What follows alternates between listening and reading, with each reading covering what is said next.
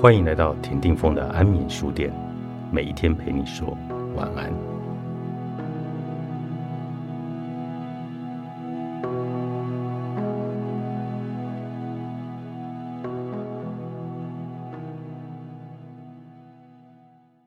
要定义解离，最好根据解离给人带来的经验。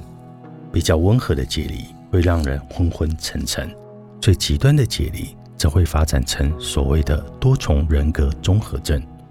解离会打断体验感认知的连续性，因此通常都会伴随着时间和认知的扭曲。轻微的解离会导致下面的经验：许多人从街角小店开车回家，突然发现自己到家了，但完全不知道自己是如何回到家，只记得自己开车离开那间小店。我们将钥匙放在某一个地方，然后不记得放在哪里，这也是解离在起作用。我们此时会心照不宣，承认体验感知暂时消失了，于是会开玩笑说自己和别人魂不守舍，或者心不在焉。换句话说，我们就是神魂出窍了。这就是解离在我们日常生活中展现的形式。人唯有在遭遇生死关头的时候，才能够意识到解离。想象一下，你开着车在狭窄的山路遇到一个急转弯，你必须突然的转向，以免和迎面迎来的卡车来互相对撞。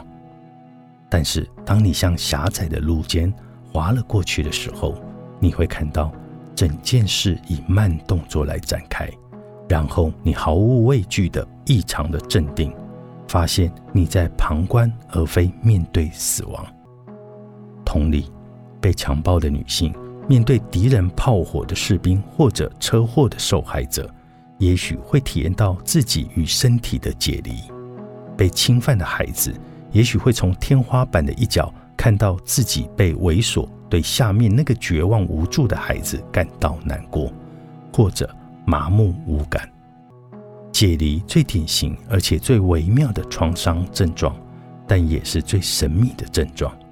我们知道解离的经验，或许他所扮演的角色实在很难解释产生他的机制。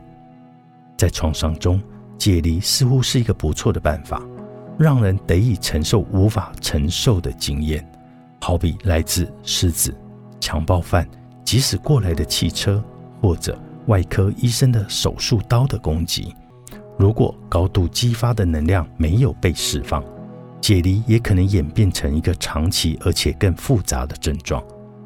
反复遭受创伤的人，经常会将解离当作一种首选的生存模式。他们习于游离自身的之外，并且对此完全没有意识。即使人没有解离的习惯。也会在被激发或者开始产生不快的创伤影像或者感知时来发生解离。无论如何，解离都很有价值，可以帮助人将高度激发中没有被释放的能量与我们的完整经验来分离开来。与此同时，解离打断了体验感知的连续性，让受创者无法顺利化解创伤症状。我们在此并不想一口否定解离，而是想让人们更加的来了解它。我们来做一个练习，要想了解解离是什么样的感觉，请舒服坐在椅子上，想象自己躺在一张木筏上，木筏正在湖面漂流，感觉自己正在漂浮，然后让神魂轻轻的飘出了身体。像一只缓缓升空的气球那样飘到天空，然后观察正在下面坐着的自己。这种经验带给你何种感受呢？你试图感受自己的身体时，出现了什么情况呢？在自己的身体和漂浮感之间进出了几次，感受一下这种解离的感觉。有些人会觉得这个练习很简单，但也有些人却觉得很难。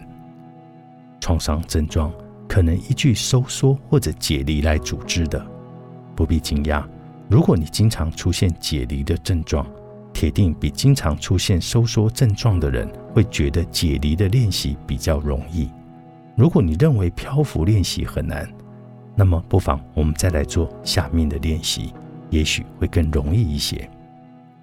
舒服的坐在椅子上，让它支撑你的身体。开始练习时，想象你很想要去度假的地方，你要悠闲度一个长假，完全免费，那肯定是一个超棒的假期。所以你一定要在心里仔细的挑选最佳的度假地点。现在开始来随心所欲的幻想，你玩得很开心，你很享受。在你准备打道回府之前，请回答这个问题：你在哪里呢？你很可能回答自己最喜欢的度假胜地。你不大可能会说出自己此刻正在自己的身体里。如果你不在自己的身体里，你就是处于解离的状态。那么，我在此要恭喜你。当你在解离出现时，你会更容易觉察它。别忘了。这些练习不再避免解离的发生，而在于它发生时，你可以觉察它。解离时的时候，同时你的意识周围所发生的一切，这完全都是有可能的。这种双重的意识对我们会开启治疗、重新建立关联是非常重要的。如果你不愿意学习这个双重的意识，你的生物体。可能就会正在对你发出信号，告诉你解离正在你的创伤症状的形成过程中扮演重要的角色。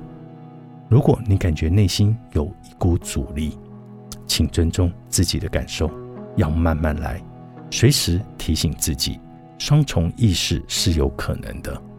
唤醒老虎，作者彼得列文，蔡司文化出版。